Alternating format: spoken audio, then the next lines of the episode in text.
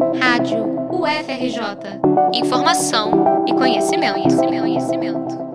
Um projeto que pretende solucionar, a longo prazo, os problemas do Brasil, nos aspectos social, econômico e ambiental. Esse é o Green New Deal, uma proposta econômica que foi debatida pela comunidade acadêmica da UFRJ no último dia 9 de junho, durante a Semana do Meio Ambiente. Na ocasião, participaram a ex-ministra do Meio Ambiente Isabela Teixeira e o professor titular do Instituto de Economia Carlos Eduardo Young. O nome é uma referência ao New Deal, elaborado pelo ex-presidente dos Estados Unidos Franklin Roosevelt no século passado para superar a Grande Depressão de 1929, uma das piores crises do capitalismo. O plano de recuperação econômica se baseou em uma série de investimentos em infraestrutura, como construção de pontes, estradas, hospitais e aeroportos. Quase um século depois, algo parecido circula na política mundial, também com o objetivo de reaquecer a economia, mas que se certifica de utilizar meios sustentáveis para isso. Dos Estados Unidos ao Brasil, essa agenda já vem sendo discutida há alguns anos.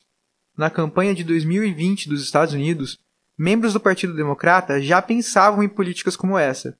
Aqui no Brasil, na última semana, o ex-presidente Lula também falou sobre a forma verde de solucionar problemas. Isabela Teixeira, que atualmente é consultora das Nações Unidas, explica um pouco sobre o Green New Deal e a preocupação que o século XXI precisa ter para viver em um futuro melhor. É importante explicar e, de, e, construir a partir não só das vulnerabilidades do futuro, mas das desigualdades que nós herdamos do passado e do presente. Nós temos que aproveitar essa agenda para construir soluções em países em desenvolvimento. E essas soluções, elas têm que ser permanentes, elas não podem ser de pequena escala. Um exemplo dessa agenda de soluções que, mesmo pequenas, podem fazer a diferença é o uso de materiais ecológicos biodegradáveis e recicláveis para solucionar problemas como a falta de moradia.